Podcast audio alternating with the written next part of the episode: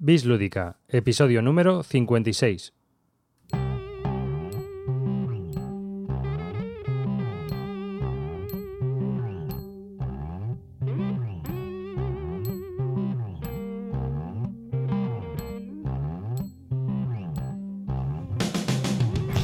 Buenas y bienvenidos a un nuevo episodio de Bislúdica. Eh, hoy estamos yo, David. Eh, en el otro lado también tengo a Calvo. Hola, Calvo. Hola, ¿qué tal? Buenas noches. Eh, también tengo a Álvaro, corta tú. Hola, buenas, ¿qué tal? Y también tengo a Cartesius, a David. Muy buenas a todos. Y nos hemos juntado los cuatro pues para hacer un nuevo episodio de Bislúdica y, y charlar entre nosotros de varias cosas que tenemos pendientes desde hace tiempo, algunas de ellas, y otras pues para comentar los últimos juegos que hemos estado probando y hablar un poco sobre lo que hemos estado haciendo durante estos, estos días a- de atrás y estos meses. Así que si queréis empezamos. Eh, ¿Qué tal vosotros? ¿Cómo estáis chicos? Bien, bien, bien, bien. Animados, animados. A darlo todo aquí en la radio. En la radio de los podcasts, ¿no? Radio Podcast ya no. Y, Efectivamente. y bueno, pues eh, que también se nos puede escuchar allí en Radio Podcastellano. Y bueno, eh, ¿qué tal la semana para vosotros en, en general, lúdica? Yo llevo una racha últimamente que no, que no paro. No me da la vida, afortunadamente por las quedadas lúdicas, pero muy contento, la verdad. No me puedo quejar. Yo he vuelto a, yo he vuelto a, a las andadas comprando, haciendo un par de pedidos que hemos hecho, pues llevaba ya como uno o dos meses sin comprar nada. Y bueno, ya es lo que me ha hecho que me han dado más ganas de jugar y de quedar. Sí, y yo desafortunadamente con los pedidos de Álvaro pues he hecho el triple de compras que quería. Entonces, la que Qué has liado, la que has liado. Qué cabrón. Y, y entonces, pues nada, me he comprado yo creo que en el último mes 12 juegos, me parece, o algo así. Una pena, oiga, una pena. Pues yo no he parado de trabajar, así que Y aquí alguien tiene que levantar el país arriba. ya, ya estamos digo. aquí. Nosotros a la sopa boba, claro. A ver, es lo que le toca a cada uno. Bueno, pues sin más dilación, si queréis, vamos a empezar un poco a hablar. Tenemos un tema pendiente. eh, hicimos un brevis lúdica sobre esto y lo hicisteis Calvo y, y Álvaro sobre el Kickstarter y el crowdfunding. Pero siempre hemos hablado de que esto lo teníamos que charlar en un podcast, ¿no? Más, más detenidamente, con- más específicamente y desarrollarlo un poco entre todos. Que yo creo que es pues bastante buena idea, ¿no? Más que nada porque también vosotros dos habéis participado en un Kickstarter. Sí, Bueno, si queréis. De eso, ¿no? sí, ocasión estelar que tuvimos ahí, que se llama. Muy grande, muy grande. Ah, bueno, hay de todo, ¿no? Hay todo tipo de experiencias, pero yo creo que podemos empezar comentando un poco qué es Kickstarter, qué es el crowdfunding y para qué se usa, ¿no? En esto de los juegos. Y bueno, el crowdfunding eh, se conoce principalmente por su empresa más conocida, que es Kickstarter. Es un sistema de, de financiación que utilizan pues, puede- particulares principalmente para eh, poder producir un producto que de otra manera sería imposible de realizar. Es decir, en vez de ir tú al banco, venderle la idea o un proyecto y buscar una fi- financiación oficial, tú lo que haces es que en esa página web colocas tu proyecto, haces un vídeo eh, e intentas vender la moto a toda la gente que visita esa página. De manera que tú consigas respaldo, pero es- ese respaldo es- es de parte de particulares, de parte de personas o incluso puede ser asociaciones o, o incluso empresas, pero es todo a nivel particular. Y entonces tú lo que obtienes es que una vez que se, se genera el fondo de dinero suficiente, revierte en ese producto que te lo envían a casa. Es así, ¿no? Sí, no tiene en por qué ser solo en productos, puede ser servicios, pueden ser compañías, pueden ser discos que hagan también. eh, proyectos para ayudar al tercer mundo también se hacen bastantes. Es, Sí, es en una- fin, es es una un, producto o un servicio. Sí, sí, la, la página más conocida es Kickstarter porque fue la que inició todo esto eh, con esta idea en el año 2009 y principalmente realizaba proyectos de diseño y sobre todo pues proyectos de arte, de diseño, de ingeniería que son de difícil financiación, ¿no? Hay alguien que tiene una idea genial cuando sale de la carrera o que trabaja en un estudio, pero no tiene la financiación suficiente para conseguirlo y a través de esta página pues han salido muchos proyectos interesantes y otros no tantos, ¿no? Hablaremos también de, lo- de los pros y los contras de todo esto, pero por ejemplo, eh, sin entrar en los juegos de mesa, yo tengo productos de Kickstarter que se venden como es un- una especie de trípode que tengo para el teléfono y también un stylus para, para el iPad, el Cosmonaut, ¿no? Que es una empresa que, que se llamaba Net Design o algo así, no me acuerdo. Estudio Design Net o algo. Nah, eh, da igual. El caso es que esta gente lo lanzó en Kickstarter y gracias a Kickstarter pues pudieron producir todos sus productos y venderlos. Y ahora se venden también en, en su página web y lo- tú los puedes comprar. Pero eh, todo este sistema pues también se adapta muy bien a lo que yo creo que son los juegos de mesa, ¿no? ¿Por qué? Porque una persona que tiene una idea, un diseño, puede a través de estas páginas de Kickstarter o de Lanzanos o de Ulule, que son distintas páginas que podemos encontrar, pues puede eh, vender su proyecto a particulares de forma que el juego o la idea del juego que tiene pueda verse publicada y las personas poder jugar a ese, juego, ¿no? Vosotros que habéis estado participando en un Kickstarter, eh, ¿cómo lo veis? O sea, ¿cómo te metes a invertir en eso? Yo, bueno, primero quiero decir que, claro, mm, a mí la idea de Kickstarter, cuando se me venía al principio, era, pues eso, una financiación particular. En lugar de que te financie un pez gordo con mucho dinero, pues muchas pequeñas personas pues te financian, ¿no? Entonces, como esa idea me parece genial, o sea, lo que tú, pues yo puedo invertir en juegos de mesa, pero a pequeña escala.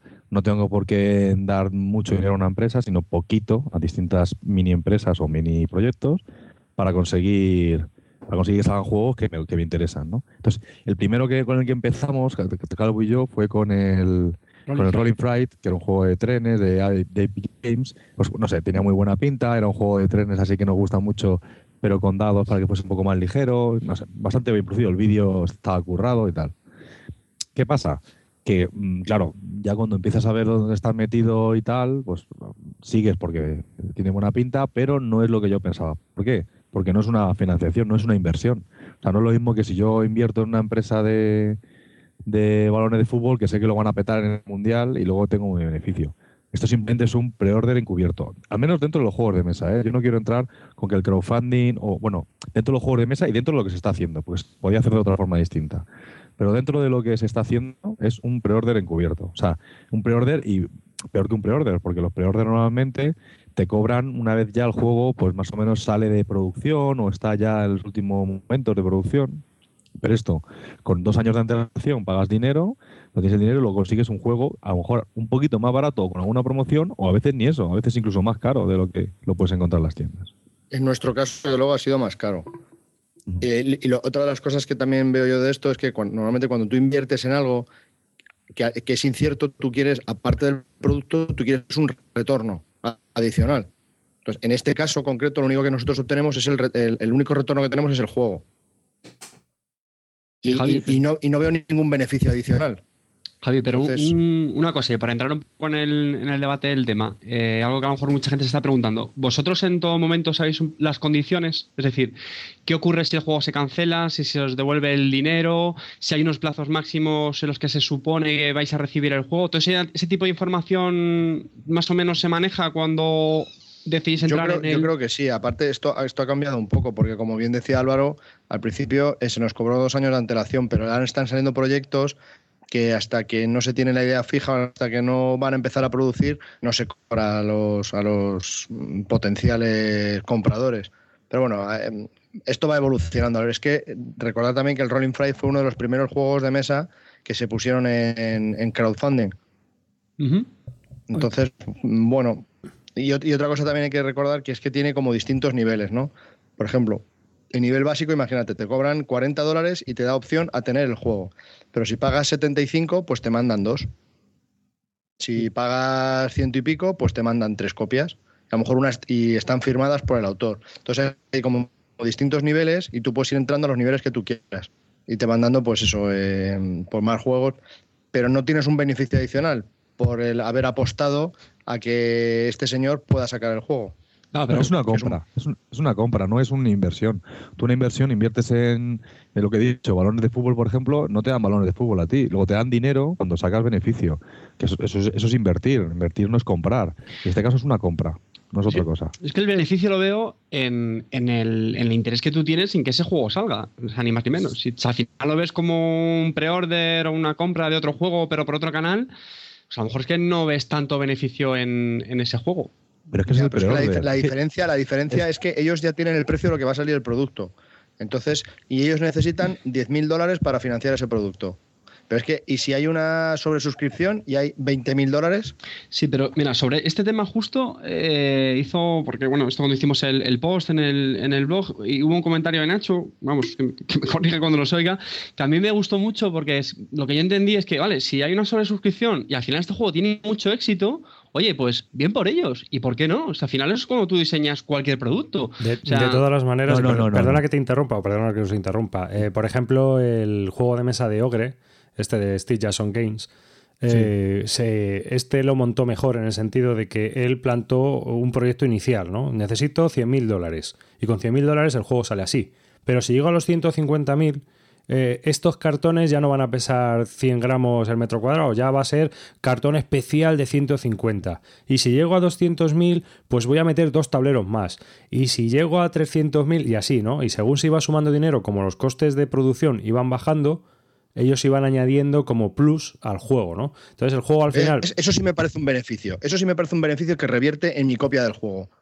Y también ha ocurrido con, juegos de miniaturas. O sea, porque si los juegos de mesa lo han petado, ni os lo imagináis los juegos de miniatura. Hay juegos de miniaturas que me parece que han sacado 3 millones de dólares cuando pedían 30.000 dólares.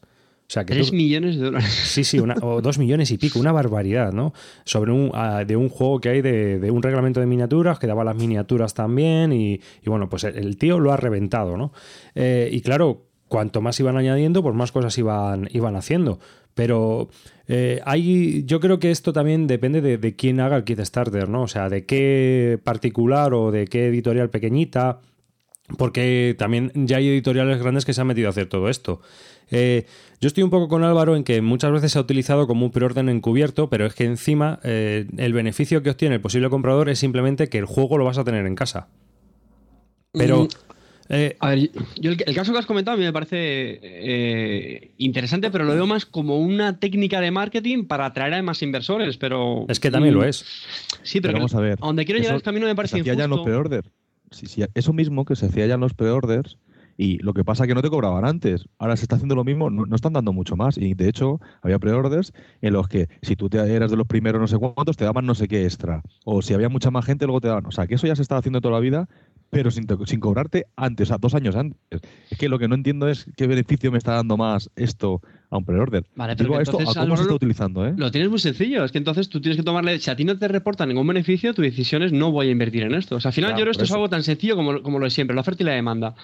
Si, si una persona que lanza un proyecto en una plataforma de crowdfunding es algo interesante y joder, atrae a gente, y, y por eso preguntaba antes sobre las condiciones, porque si tú ves las condiciones de una forma muy clara, cuánto te va a costar, cuánto tiempo esperado va a estar, bla, bla, bla, si a ti eso te encaja y, tú lo compras, oye, yo lo veo la idea perfecta. Que además la gente, digamos, mm, decía antes, técnica de, marketing se quiere hacer, que oye, mira, si alcanzamos esta cifra, mm, voy a poner más calidad a los componentes, bla, bla, pues también perfecto, o sea, decir, pero son otro tipo de condiciones. Pero en el momento en el que tú las ves claras y tú estás de acuerdo con ellos y tú lo compras, o sea, yo no veo ningún problema pues en que si esa persona luego vende el doble o el triple de ejemplares, si yo, si yo ahí no tenga más beneficio a esa persona. Yo digo que en mi caso, comparándolo con un pre-order que me están haciendo o que me hacían antes, pues digo, es que no me da nada más. porque voy a hacer esto, arriesgarme? Porque, eh, o sea, ya no solamente el dinero que pago. Digo, es que vale 40 euros un pre-order y esto no. Es 40 euros y riesgo. ¿Por qué? Pues puedo entrar a cuatro años, como vamos a la Gloria Roma, la caja negra esta, porque se puede cancelar o porque, yo qué sé, por millones de cosas. Porque de repente, tres años después, cuando va a salir el proyecto este, ya ha salido un juego antes que es mejor y que es parecido y se le ha adelantado hay muchos riesgos. Entonces, lo que digo yo es, en mi caso, no, los, crowdfunding concretos de juegos de mesa que están haciendo no me aportan más que un, que un pre-order. Problema, que ahora ya no hacen pre-order y están haciendo los crowdfunding. Lo que me da la sensación, lo que quiero contarlo esto para que diga a la gente, pensároslo, que os están dando esto que no te da un pre-order. No apoyéis esto si no te da algo más que un pre-order. Y que hagan pre-order porque eh, no están arriesgado para nosotros. Pero el sistema de preorden, para los oyentes que no, sepan de qué va la movida, el sistema de preorden fue un invento de las casas de Wargames, principalmente de GMT, que se vio casi abocada al cierre por producir un juego eh, este, eh, en una cantidad brutal y luego ese juego no tuvo ninguna demanda, ¿no? Y entonces se, comieron el juego con patatas fritas. Era un juego de cartas que querían que compitiera con el Magic. Entonces, cuando ellos casi se arruinan del todo, tuvieron que estuvieron a, punto de, la bancarrota, ahí en, el precipicio, en el borde del precipicio, crearon el sistema de preorden, ¿no? Pero el sistema de preorden de, que se llama P500 de GMT, eh, tú te apuntas a un juego y hasta que no se consiguen 750, 900 personas de, respaldo, el, juego no entra en producción. Y la persona que invierte en ese juego obtiene un 20% de descuento sobre el precio final. ¿De acuerdo? Y eso es un beneficio que tienes porque te estás arriesgando, a lo mejor eh, tú estás invirtiendo y por lo tanto la, la, editorial te recompensa como comprador. Y encima. pero bueno, no, no, no, inviertes porque no pones la pasta. Tú te puedes cancelar, tú te puedes ir antes de que. Sí, pero, no, pero llega un momento en el que te mandan el correo y te dicen su tarjeta ha sido cargada porque este juego ha entrado en producción, ¿no? pero una, vez hecho ya y una vez ya incluso hay imágenes y hay fotos de. sí, pero que el beneficio real es que tú has apoyado el juego, vas a obtener el juego y encima con un 20% de descuento. Claro, sí, sí, sí. Para mí la pega del kit starter es que muchas veces eh, no se ha utilizado eso bien, en el sentido de eh, premiar mm, de verdad a los que están respaldando el proyecto. Y hay veces que ha ocurrido que el, único beneficio es que has tenido el juego una semana antes que en la tienda. Entonces, no tiene mucho sentido eh, algunas veces el crowdfunding como, como lo, lo, están vendiendo, ¿no? Que simplemente es voy a ver si acumulo pasta para no arriesgarme yo. Claro, claro, sí, sí. Han, quitado el riesgo, nos lo han quitado, se lo han quitado ellos y nos lo han dado a nosotros. Sí, pero es la única sensación que me da. Tenían que dar mucho más ventaja, mucho más beneficio. pero, eso, pero eso eres tú. o soy yo. Pero hay mucha gente que no lo ve así, ¿sabes? Que vale, que sí, que perfecto. Pero si yo les cuento cómo es un pre-order y lo entendemos bien, yo creo que pensarán, oño, pues es verdad. Si es que el pre-order me daba lo mismo antes, o sea que se ha puesto de moda esto. Y que encima eso, como es en Estados Unidos, en la de Kickstarter, pues eso, tienes aduana seguro porque, porque no lo venden, ni siquiera dicen, bueno, pues venga, si yo te pago la aduana y el transporte y el envío porque tú estás apoyando el juego antes, ¿no? Ni siquiera te dan ese beneficio, no sé. Así que bueno, que eso cada uno lo vea, pero vamos, yo es que lo veo clarísimo. Yo creo la consecuencia... Bueno, perdón, Javi. No, que, yo veo que eh, también hay que recordar que en este caso en concreto, en el del Rolling Fry, que fue de los primeros, además a mitad de la producción del juego, nos mandaron un email diciéndonos que, que, por un problema que habían tenido con un proveedor, nos tenían, tenían que elegir otro proveedor y tenían que subir el precio del juego por un material 20 dólares más que ahora era tú mismo si te querías retirar o no. Eso, eso, también puede pasar. Y también he visto que en proyectos actuales lo están estructurando de una manera distinta. Están haciendo un poco más lo que está haciendo, lo, que decía David Arribas, ¿no? Por ejemplo, el D-Day Dice, ¿no? que ha tenido una sobresuscripción brutal. Y entonces pues dijeron que dependiendo a, los niveles que fuesen llegando, pasando los 60.000, 70.000, 80.000, pues iban a incluir más cosas gratis por el precio que todavía habías pagado original. O sea, eso ya se está haciendo. Lo que pasa es que nosotros hicimos uno de los primeros y está un poco todo en pañales. Pero yo, creo que ahora está mejor estructurado. Es que la consecuencia de todo esto que estáis comentando, que al final esto es un tema que es relativamente muy nuevo y al final pues se irá un poco filtrando estos procesos. Es decir, si cuando haya ofertas en las que no convenzan, no, no, no aporten un beneficio, como comentaba Álvaro, pues se, vamos, morirán por sí solas. En cambio, otras que ofrezcan, no sé, pues, unos beneficios más tangibles, pues son los que, saldrán, los que saldrán adelante. No sé, yo creo que es un tema que se irá mejorando poco a poco. Pero la idea. yo creo que irá llegando a un punto. adelante en el que se, seguirán abriendo preorders y los que hagan que, que, sea Kickstarter o crowdfunding, pues eh, son los que darán un beneficio de verdad interesante, ¿sabes? Y al final, pues eso, mm, es que ahora mismo está de moda, simplemente. Pero cuando se pase la moda, yo creo que quedarán los que realmente ofrezcan algo. A mí, a mí me gustaría puntualizar dos cosas. La primera es que a mí me parece un sistema muy interesante para poder ver juegos en la calle que de otra manera sería imposible de ver. Y no solo juegos. Eh, vosotros imaginaos que nosotros hacemos un crowdfunding de camisetas, por poner, o sea, entregamos camisetas, pegatinas o lo que sea, para eh, financiarnos el hosting anualmente o lo que sea, ¿no? Como podcast de juegos de mesa. Que, que, es lo que hablaba Javi antes, de que también sirve para proyectos humanitarios o de asociaciones o de unas jornadas, ¿no? Eh, que alguien vaya a hacer unas jornadas lúdicas y diga, pues mira, eh, de la gente que vaya a venir, si me, metes 10 euros, te voy a regalar eh, una camiseta o lo que sea, no sé, se me ocurre, ¿no? Y entonces eh, a ellos les sirve para financiarse mejor y que sacar unas mejores jornadas o un mejor podcast o una mejor página web o lo que sea y, y encima pues la gente ha participado y se siente como un proyecto propio también, ¿no? Que yo creo que también eso está bastante chulo, que un juego de esto salga pues yo creo que está bastante bien. No sé qué, qué os parece a vosotros. Sí, claro. Yo, yo creo que un juego, pues de, yo qué sé, de un diseñador muy concreto que no va a salir, o un tema muy friki, o yo qué sé, dice, mira, este juego es que no va a salir nunca, ninguna editorial se va a interesar. y lo conozco, me interesa, es perfecto para, para el crowdfunding. Cosa, cosa, que, lo que no me parece normal es que un, un, juego que sé que va a salir de Queen Games, venga, con un tema muy típico, joder, es que sabes que va a salir este tema, es que no, dice, bueno, pues y si cuela, pues pongo un crowdfunding, un Kickstarter, y si no sale, pues no sale. Es que encima eso, entonces lo que tú has dicho es, la idea de crowdfunding, yo digo, mm, cuando lo puse la primera vez el Breville Lúdica, mucha gente me contestó diciendo, pero crowdfunding está muy bien y contaron cosas como esta. Que sí, pero si es que yo no, yo no digo que crowdfunding no esté bien, pero es que no se está utilizando bien. O sea, a mí me parece, diseñadores pequeños, gente que de juegos muy concretos, a lo mejor hay un tema que me gusta a mí mucho y yo sé que eso no le interesa a la gente, pero eh, voy a apoyarle al diseñador porque si no, no sale. Pues ahí, ahí pongo yo dinero. Pero para un juego normal y corriente, pues mira, no lo voy a hacer y menos de una y menos producido por una gran editorial como están haciendo Queen que llevan tres o cuatro. Pues eso sí que no lo veo nada lógico.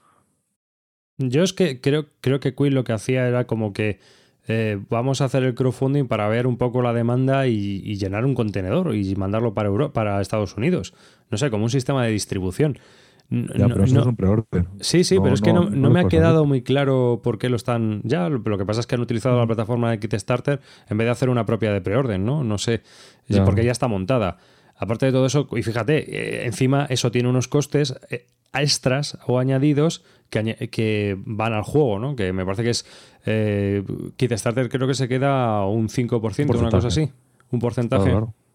Y creo que también hay que pagar a Amazon, que es la que maneja el tema de las tarjetas y tal, es la que te cobra.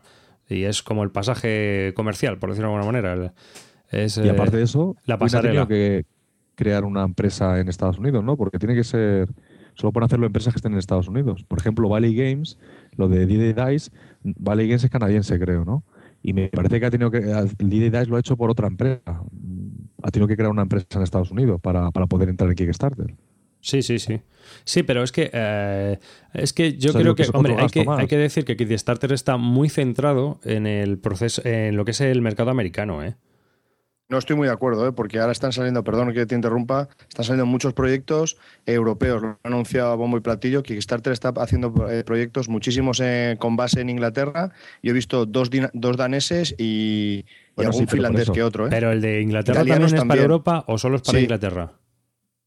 No, Europa en general. Es que, pero, eso es nuevo. es un tema legal lo, de Estados Unidos. Kickstarter aparte. Es dentro de la página de Kickstarter, hay proyectos ya basados en eh, con base en Inglaterra, Dinamarca, Finlandia e Italia. Sí, Javi, pero espera, espera, perdona que te, interrumpa. Es que yo estaba hablando de Kickstarter Estados Unidos y me refería a los juegos que han estado saliendo hasta ahora, porque ahora Kickstarter sí ha salido en Inglaterra, pero también tenemos Ulule, que también salió el Alien Frontiers, la versión europea por Ulule, el Lanzanos español, que también en España están Lanzanos. A ver, es que tenemos varias páginas, entonces, eh, pero yo estaba, me estaba centrando un poco en lo que es el Kickstarter americano, que es donde tú has comprado el Rolling Fry. ¿No? Y no está centrado. Sí, pero empecé en Kickstarter solo había proyectos americanos, pero es que ahora ya. No, vamos a ver. El proyecto, o sea, Kickstarter solo había proyectos americanos pues por un tema legal solo pueden ser empresas americanas, pero el proyecto, ¿qué significa americano? O sea, hay juegos de Queen Games, que son juegos Eurogames, que están muy centrados para el, por el público europeo también. Lo que pasa es que la central tenía que ser ahí en Estados Unidos. O sea, el proyecto es europeo-americano, simplemente es pues la sede legal que hace la empresa. Entonces, pero, Kickstarter eh, ahora ha creado otra sede legal en Inglaterra. Entonces, si tú tienes una empresa en Inglaterra, ¿vale? O sede legal, a lo mejor es de la Unión Europea, también puede ser. Pues ya puedes hacer empresa, pero ya solo es un tema legal, no, no que son proyectos europeos o no. Pero Álvaro, Queen Games, eh, los Kickstarter que puso en Estados Unidos eran pensados para la gente estadounidense. Los juegos iban a salir en Europa, ¿eh? Igualmente. Bueno, no lo sé. Y también, iban a llevar, y también iban a llevar los juegos a Estados Unidos, hasta donde yo sé. Lo que pasa es que me parece que lo hicieron como una especie de prueba para ver la demanda que tenían. A lo mejor en el caso de Queen fue simplemente para meterse en el mercado americano, para ver, vamos a ver cómo funciona en Estados Unidos, a ver si tenemos, podemos poner ahí una, base y empezar a enviar allí. A lo mejor en ese caso sí, no digo que no, a lo mejor fue el caso ese. Te lo digo porque, por ejemplo, Locomotive Wars salió anunciada de que la iban a publicar en eh, Queen Games, va a publicar Locomotive Wars de Wilson Games eh, en la versión europea. Y luego han hecho un kit starter en Estados Unidos para que la gente pueda adquirir el juego como un preorden. Yo sobre el, tema de Queen tengo una duda. Si, si realmente puede ser ofrecer precios más competitivos usando una plataforma de, crowdfunding? No, Sinceramente, ¿cuál es el...?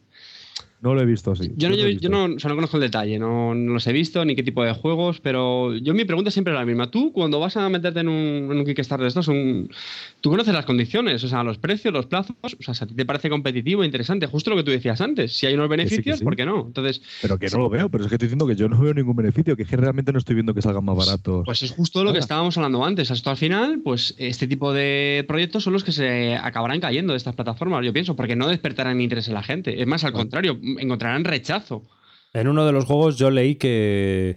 de Queen Games, eh, yo leí que el único beneficio es que tenías la copia en casa 15 días antes que la tienda. Eh, otra cosa que me gustaría comentar es, eh, ¿vosotros creéis también que puede servir, por ejemplo, a ver, las editoriales normalmente te hacen de filtro, ¿no? Con el cliente. es decir, una editorial pilla un juego y decide si lo publica o no lo publica dependiendo de una calidad o de un tema o de lo que sea. ¿Vosotros pensáis que a través de un Kickstarter puede llegarnos un truño verdadero que las editoriales han filtrado y han dicho esto no se puede publicar? Y entonces el autor ha dicho, no, no, si mi juego es buenísimo, yo lo publico como sea. Ha hecho un Kickstarter, ha vendido la moto y lo ha publicado. O sea, eh, mm, ¿corremos ese riesgo? Yo creo que sí. Sí, sí, absolutamente. No, garantiza que el Kickstarter no garantiza que el, producto sea bueno.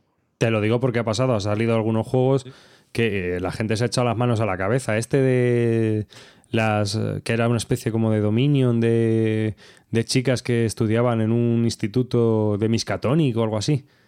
Ah, sí, las chicas de Miskatonic o algo así, ¿cómo se llamaban? No me acuerdo, pero vamos, que ha sido un desastre total, porque el juego no funciona de ninguna manera, ¿no? Lo que pasa es que, claro, pusieron ahí cuatro dibujos chulos y, y un vídeo molón y la gente pues, pues cayó.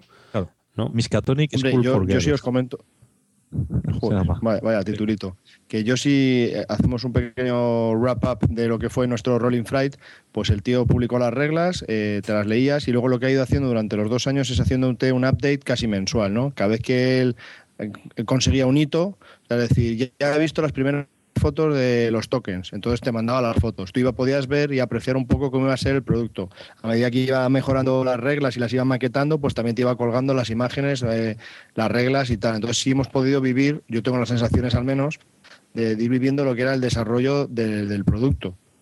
Entonces, pues todo lo que iba viendo me, estaba convenciendo. El proceso, digamos, eh, te hacía partícipe del proyecto, ¿no? Por decirlo de alguna manera de todas las decisiones que tomaba él, te las explicaba bien. O sea, decía, mira, hemos decidido cambiar a estos dados porque tal y cual y porque es tan caro que no sé qué. O sea, que realmente, yo te digo, a mí no me parece que fue desastroso nuestro Kickstarter, pero claro, yo creo que habrá habido peores. Pero dentro de lo que cabe, dices, al final cuando terminas todo, dices, joder, si es que ahora sale en, cualquier tienda online de aquí y lo puedo conseguir más barato, ¿no? ¿sabes? O sea, que está muy bien que te hagan partícipe, pero no sé. ¿A vosotros os ha compensado? El problema que tuvimos fue eh, los dados. Cuando le llegaron las pruebas de China de los dados, se puso a jugar, estaba emocionado, nos puso las fotos y nos dijo qué buenos son los dados, qué bonitos de colores, tal, tal. Se puso a jugar y parece ser que las imágenes en los dados que estaban impresas se iban, se borraban. Si apretabas con el dedo, se iban. Entonces mm, le dijeron los proveedores que no le podían hacer mejor y tuvo que cambiar de proveedor. Eso hubo un retraso considerable en el juego y un aumento en el coste de, de los dados que repercutió en el juego bastante. Entonces, pues esto es lo que hay. Entonces, pero por lo menos él te lo explica. No pienso sacar este, mi juego con este tipo de dados. Entonces, he pedido precios a otros proveedores y esto es lo que hay. Y por eso tengo este retraso. Entonces, pues a mí eso también me, gusta, ¿no? También me, convence porque me hace sentir que, bueno, que, que, al tío no le ha gustado la idea que tenía y que en vez de meterte una mierda, pues está utilizando un proveedor mejor para darme un mejor producto a mi final.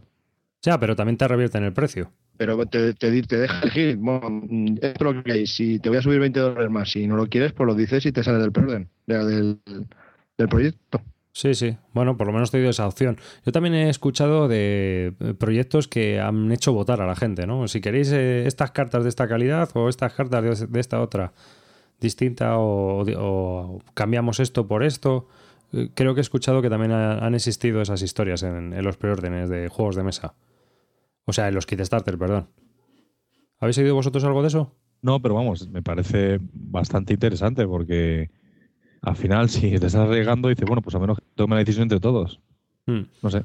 Hombre, eso es, otra cosa que yo creo que está evolucionando con el tiempo, ¿no? El hecho de que, de que lo que es el Kickstarter, el crowdfunding en general, pues vaya mejorando las reglas, ¿no? Que, es lo que forma el crowdfunding, cómo, cómo hay que informar al, al participante final de, del producto, ¿no? Sí, la verdad es que. Las reglas se están confeccionando a la vez que lo estamos, que se está, que va pasando tiempo, ¿no? Y que se van vendiendo productos y se dan cuenta de que, pues que a lo mejor los primeros productos se vendieron con unas condiciones que no son las más idóneas y ahora las está mejorando. Hombre, obviamente eh, esto se, con la experiencia, tanto de las dos partes, como el que participa en un Kickstarter como comprador, como el que plantea un Kickstarter o de gente que ha visto cómo se plantean los Kickstarter, tú, tú puedes eh, evolucionar y por supuesto mejorar mucho el, servicio, ¿no? Yo creo que con el tiempo habrá un filtrado de toda, todos los defectos que haya habido. Mm.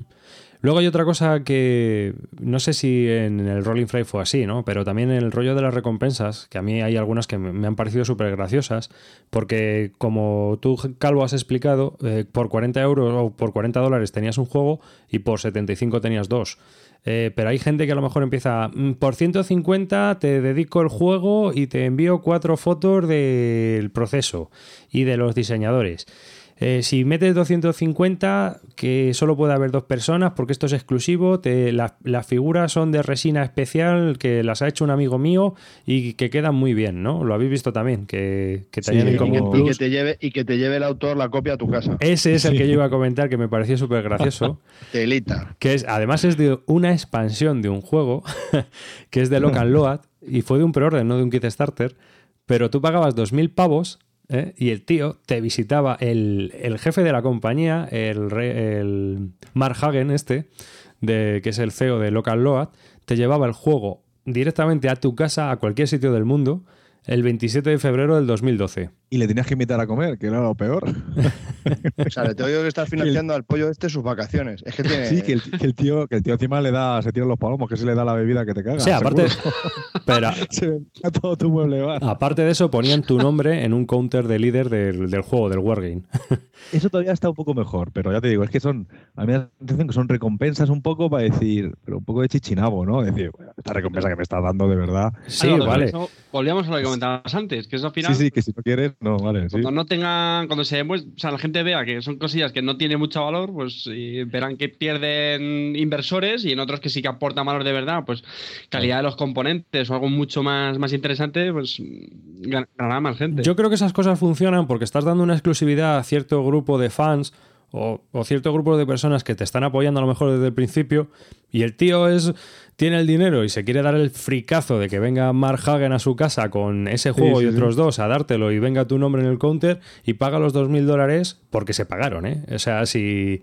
Eso lo te voy a decir, que si estaba puesto ahí es porque seguro que alguien los paga. sí, sí, se pagaron. Se pagaron los 2.000 pavos y el 27 de febrero me imagino allí al Mark Hagen yendo a cualquier sitio del mundo a entregar la copia del juego. Venir el director de la compañía con el autor del juego, no puede venir el autor del juego con Rihanna, yo que sé, por ejemplo, que me baile algo, yo que sé, que lo veo mucho más interesante. Es que a mí el dueño de la compañía es que me la trae. Para que se, beba mi, mi, whisky, pues A mí se me está ocurriendo que podríamos montar un, crowdfunding, ¿no? De para que la gente pague para cenar con el calvo, lo cual. es verdad. Esto es una experiencia. Pero ¿quién paga? Es que yo como mucho, ¿eh? Y otra, otra pregunta, aparte de comer. Mil pavos. Otra pregunta que os voy a hacer yo, que, a ver, vosotros habéis participado en un Kickstarter, que fue el del Rolling Fry, y lo habéis visto desde dentro. Y ahora habéis, por ejemplo, Calvo, tú has comprado el D-Dye, el D-Dye es este, eh, que lo has comprado, que también salió de un Kickstarter.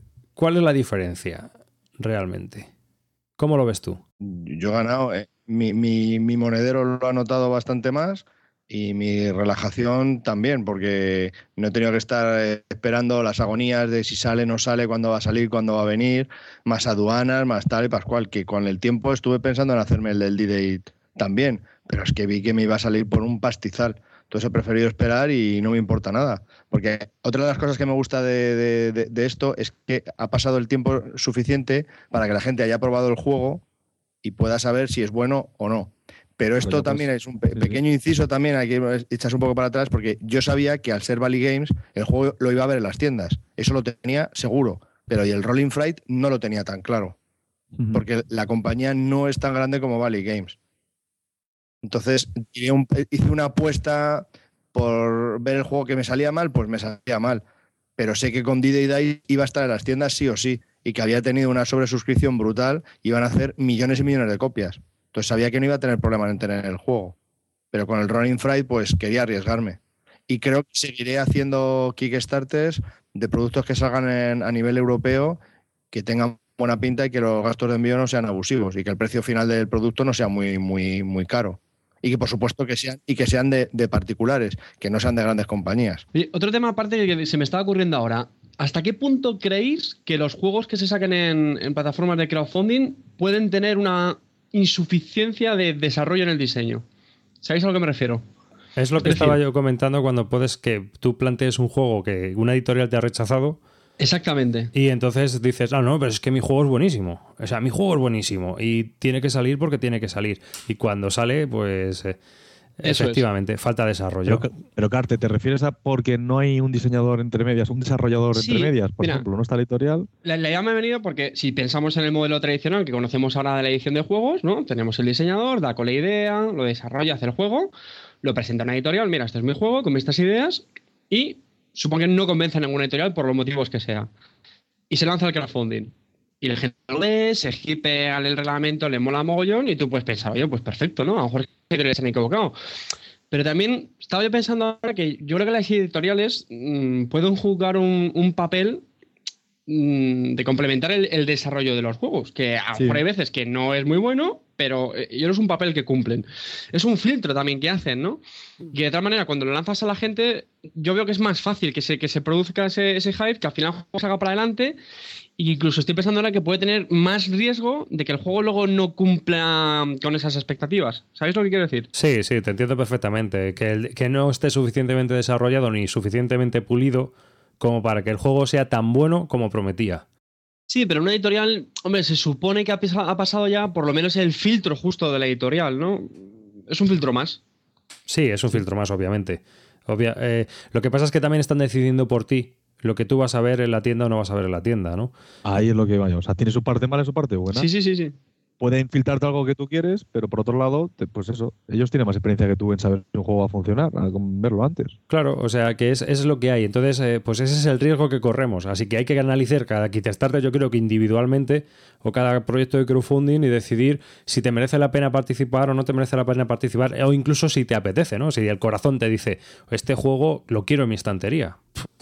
¿Por cuánto salió el Rolling Fright? Por, por curiosidad, vosotros. Ay, madre mía. metiendo, metiendo el dedo en la llaga. Exactamente. Sí, exactamente. A mí por 92 euros. Sí, sí, 90 y algo, sí. Porque fue veintipico gastos de envío, veintipico de, de aduanas o casi 20 de aduanas, pues son cuarenta y pico euros más de lo que. Y se vende por 60 ahora en las tiendas. ¿Pero fue el diseñador a tu casa o no? sí, porque por ese pastizal. Le di un tranchete. ¿Te hizo algo o no? ¿Te hizo.? Sí, vino, vino, vino con una tarta desde Estados Unidos a regalármela. ¿Cuántos dados trae? el juego, ¿no? Y todo eso. Joder, vaya tela. ¿Cuántos, dados trae? Unos cuantos. Un montón, sí. por jugador, seis por jugador, ¿cuántos eran? Yo no me acuerdo. A ver, lo tengo aquí. O sea, que 30, 30 dados básicos. 30 dados, o sea que... 30 básicos, 3 especiales, no, 5 5 y 7 especiales. O sea, 3. He comprado que no se borran, a ver si es con una milonga con lo de los dados chinos. A 3 euros el dado. Eso sí, viene luego cartas, dos tableros, no, un tablero de dos lados bastante bueno. O sea, los componentes son muy buenos. Sí, los componentes están bastante bien. Yo también lo he jugado con ellos y, están bastante mejor que de ediciones, digamos, más estándares. A ver, eh, y las malas noticias es que te lo puedes comprar por 60 euros. Sí, sí, claro. Sí, eso, es el problema que tuvimos nosotros. Y no es nada barato, ¿eh? Ya de por sí. Bueno, pero ya son 32 euros más barato que tú, que participaste en el kit starter. No, ya, ya, ya, ya, pero que si no me hubiese metido la clavada, la clavada de aduanas, que son 20 y pico, más los gastos de envío, que es que el tío, no sé cuánto fueron, fueron, no, no, fueron 30 y pico dólares o 40 dólares, fue una pasada, fue espectacular. 25 euros o algo así, eran 25, sí, sí, otros 30 euros de gasto de envío, es que era brutal.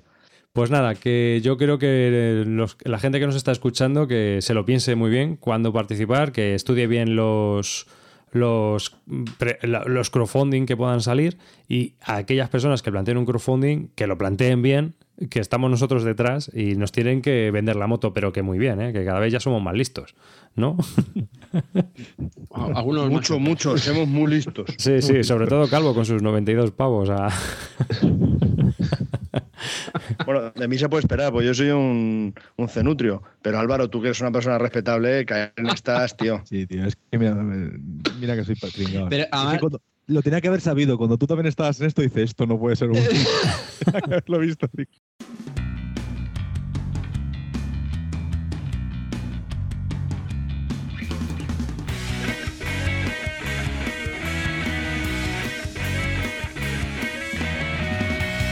Eh, hablando un poco de, de- Bueno, pasando un poco a hablar de juegos, eh, me gustaría preguntaros, porque yo no- todavía no lo he probado, Aeroplanes, de Martin Wallace. A ver, opiniones, contadme. Aeroplanes es uh, un juego de Martin Wallace, es de 3 a 5 jugadores, unos 2 horas de duración, ¿tiene esa duración más o menos?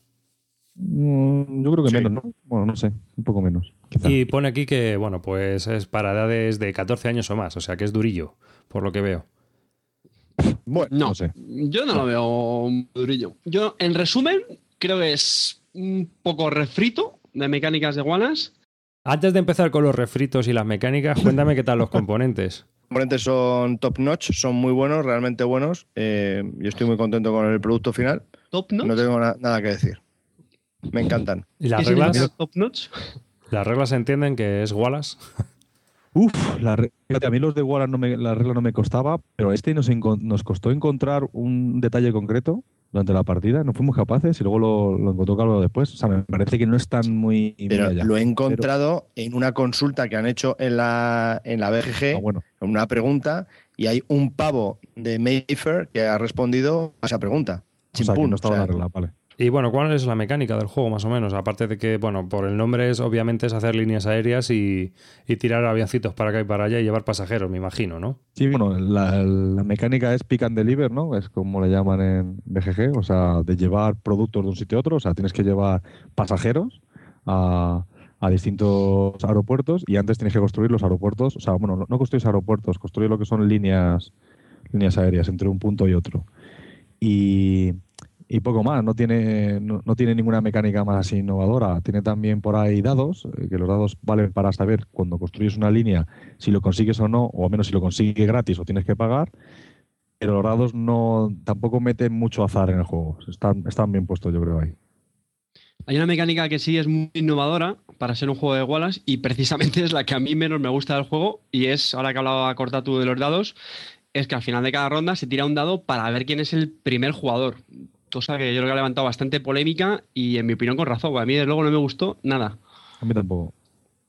Es decir, acaba la ronda, se tira un dado y a ver a quién le toca. Entonces es como.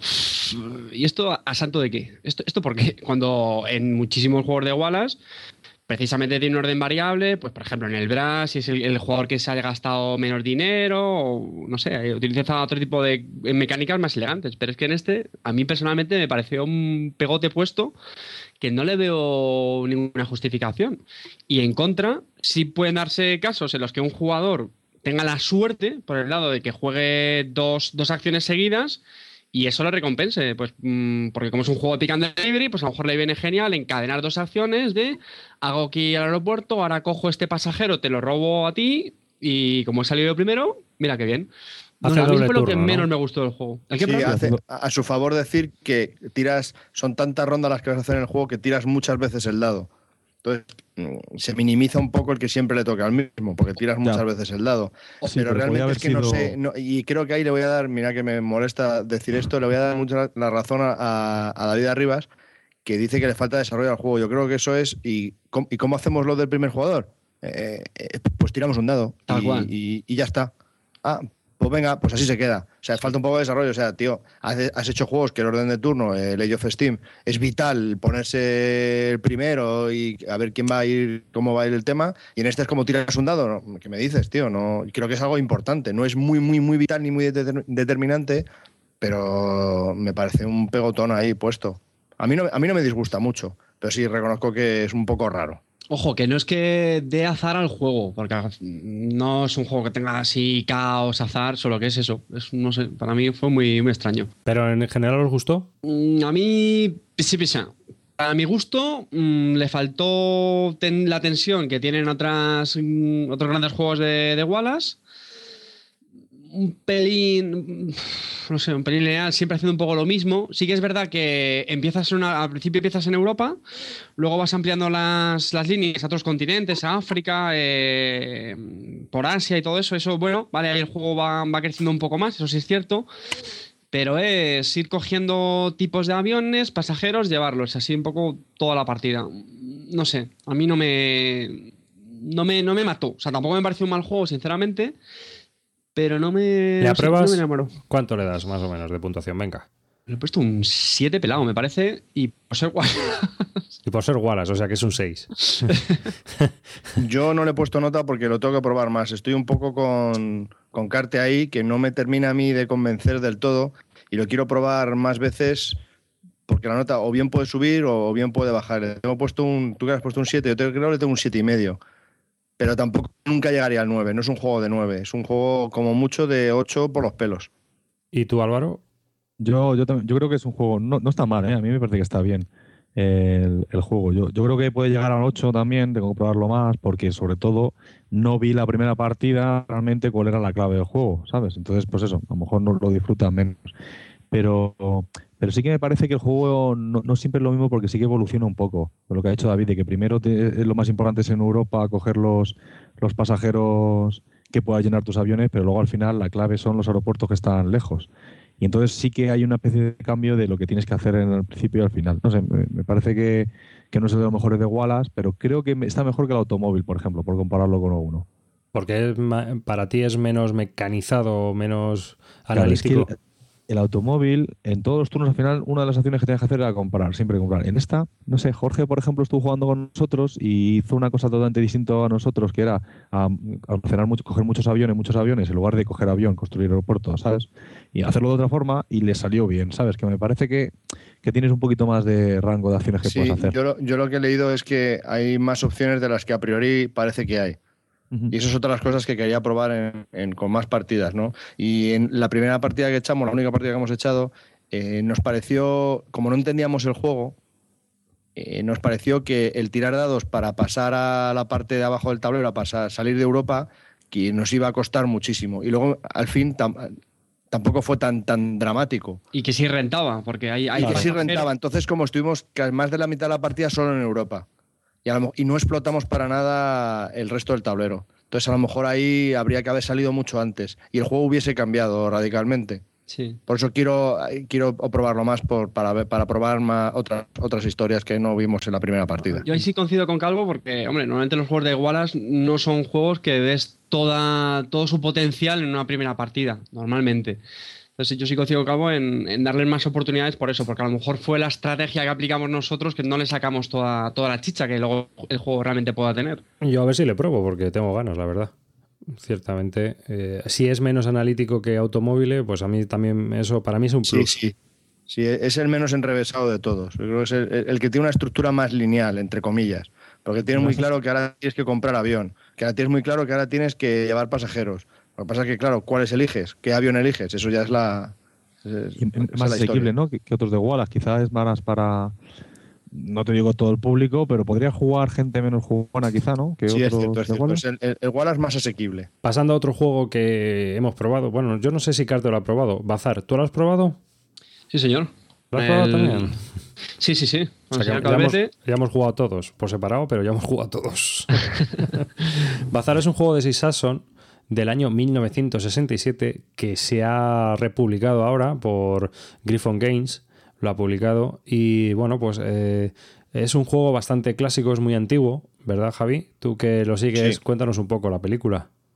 Mm, bueno, es, muy sencillo. Tienes un, mercado con una serie de, cambios de, igualdades. Por ejemplo, tienes que ir consiguiendo piedras de colores. Hay cinco colores. Entonces, esas piedras de colores te sirven para eh, conseguir eh, unas demandas que hay en el. que hay, unas demandas. Entonces necesitas a lo mejor cinco piedras rojas. Entonces, ¿qué es lo que pasa? Que hay un mercado en el que te vienen unas tablas de, de, cambios, en el que a lo mejor te viene una verde y una amarilla, la puedes cambiar por una blanca y una azul. Y así, una roja es igual a una amarilla y dos verdes. Entonces tú vas al mercado, vas cambiando una de las piedras que tú tienes por el otro lado de la ecuación y te llevas esas piedras. Y cuando consigues las cinco rojas, por ejemplo, pues te llevas la tarjeta mm, con las cinco piedras rojas. Y los puntos de victoria que te otorgue. Y los puntos de victoria. y los puntos de victoria, lo curioso del tema es con las piedras, una vez comprada la tarjeta, te quedas en tu.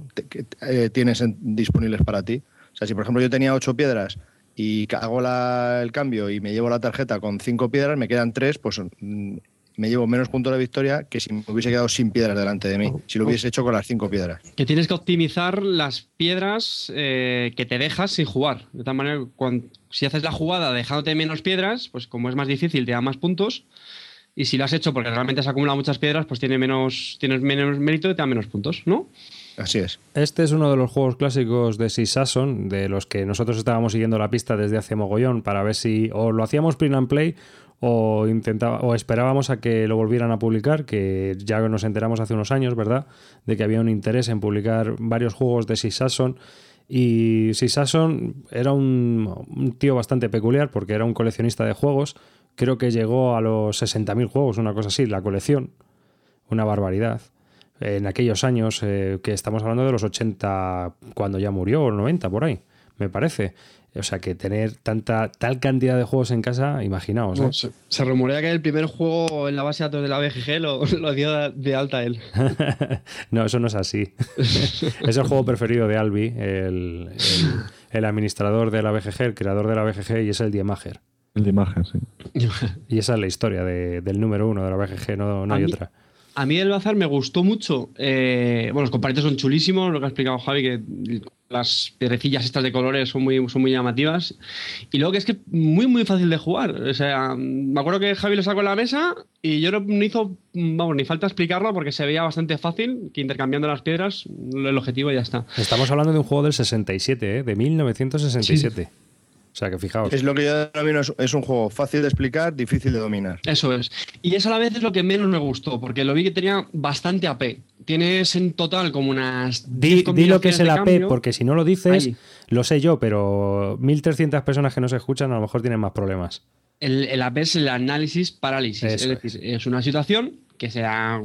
Tú estás jugando juegos en los que la, la decisión que estás haciendo en tu turno pues te, quedas ahí bloqueado y estás pensando de tanto analizar la jugada que quieres hacer, pues te quedas paralizado. Ahí viene un poco la expresión.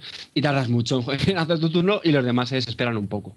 Los juegos que tengan mucha AP, pues hombre, se hacen un poco pesados a veces de jugar. Poco análisis parálisis, por favor. Análisis parálisis. No digas las siglas. El juego puede que tenga mucho análisis parálisis, pero también tiene una rejugabilidad brutal. Sí, sí, total. Pero brutal. Eh, la nueva edición a mí, eh, la verdad es que es un poco fea con ganas, creo, desde mi punto de vista. A mí no me... El, diseño gráfico que tiene y luego los materiales, porque es una está hecho en China y viene con el cartón chino este eh, gordo y jaspeado. Que no te gusta porque no te han incluido las gemas amarillas. Eso, también, me vino con una rata y aparte eso trae unos brillos muy fuertes. Bueno, el caso es que la edición como tal no me gusta, pero el juego está, a mí me parece muy bueno. Sí que coincido con Carta en que tiene bastante análisis parálisis, ¿eh? Pero también lo tiene. Lo que pasa es que estos juegos familiares eh, encantan. Y eh, lo del análisis parálisis la gente no lo tiene en cuenta. No sé, porque con el Quirkler a mí me pasa. El Quirkel que tiene un análisis parálisis y unos tiempos muertos, que es que te mueres de asco, a, mi familia le encanta, pero le encanta una barbaridad. Hombre, yo creo que análisis parálisis, el problema es que para nosotros los jugones, si la forma óptima de jugar al juego es pensándote mucho el turno, pues lo hacemos. Y piensas mucho el turno, hay análisis parálisis y claro, se aburre el resto de jugadores. Pero para la gente casual dice, bueno, pues hago esto.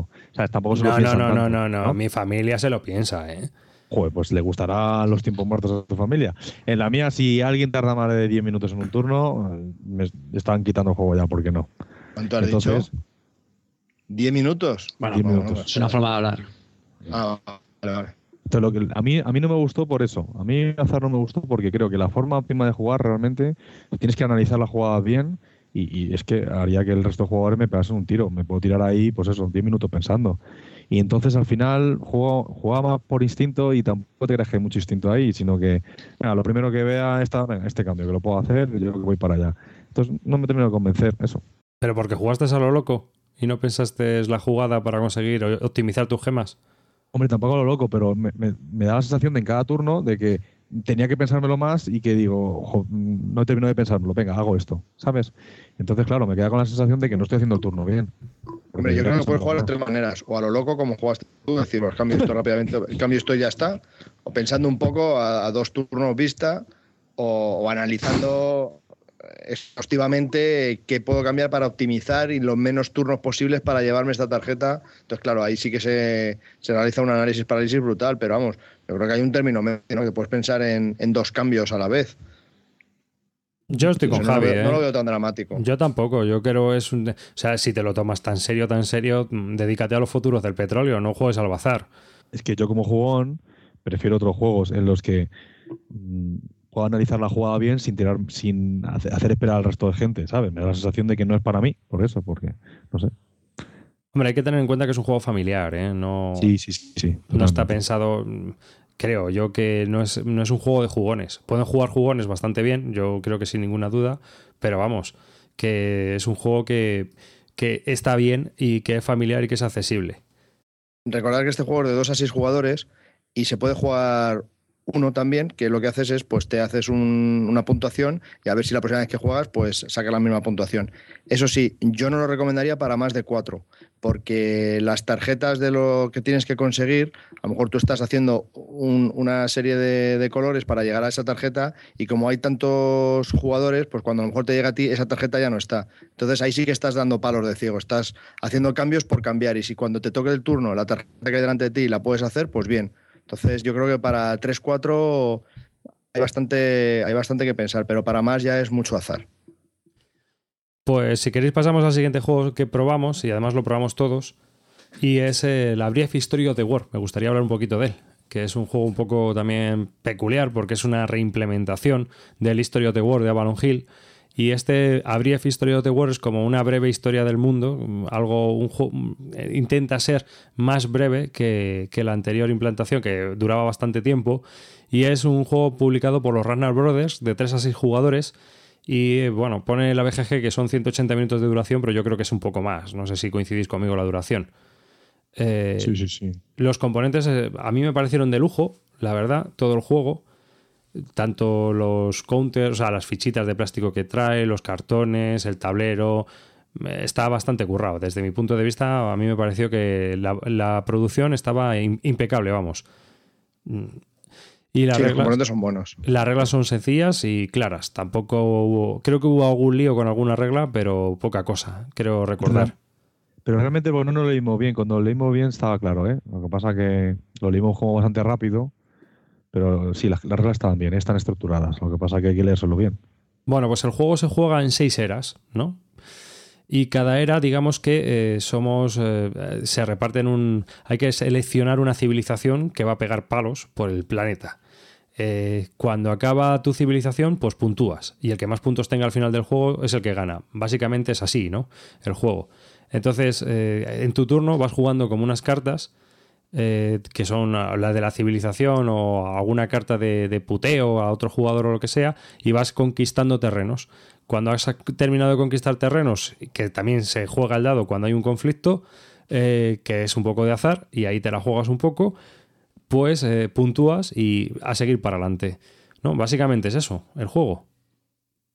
Sí, es, parecido al Small World, Vinci y, Britannia, en cuanto a que tú no tienes una sola civilización, sino que vas cogiendo como distintas civilizaciones, que tienes que, hay un momento que arrasan, pero que luego llega otra civilización y te, arrasa a ti y tal, entonces lo que tienes que hacer es eh, maximizar ese momento tuyo de arrase, de, de, conquista. Realmente es un juego de oportunismo porque tú solo puedes afectar en tu turno. Y entonces tienes que, cuando llega tu turno, tienes que ver cómo está el tablero y a partir de ahí decidir hacia dónde vas y qué es lo que vas a hacer, ¿no?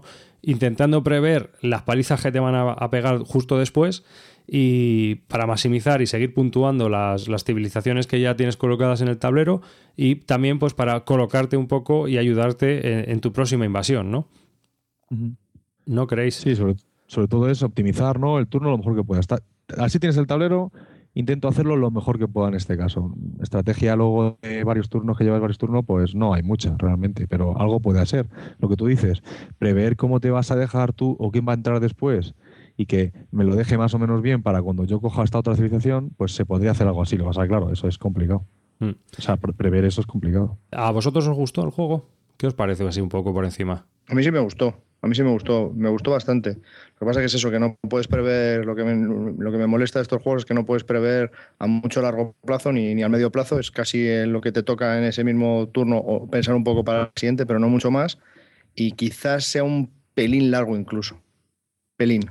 Porque si se nos fue a las tres horas o más. y los últimos turnos era ya un poco más. Y los últimos, el último turno eran seis épocas, ¿no?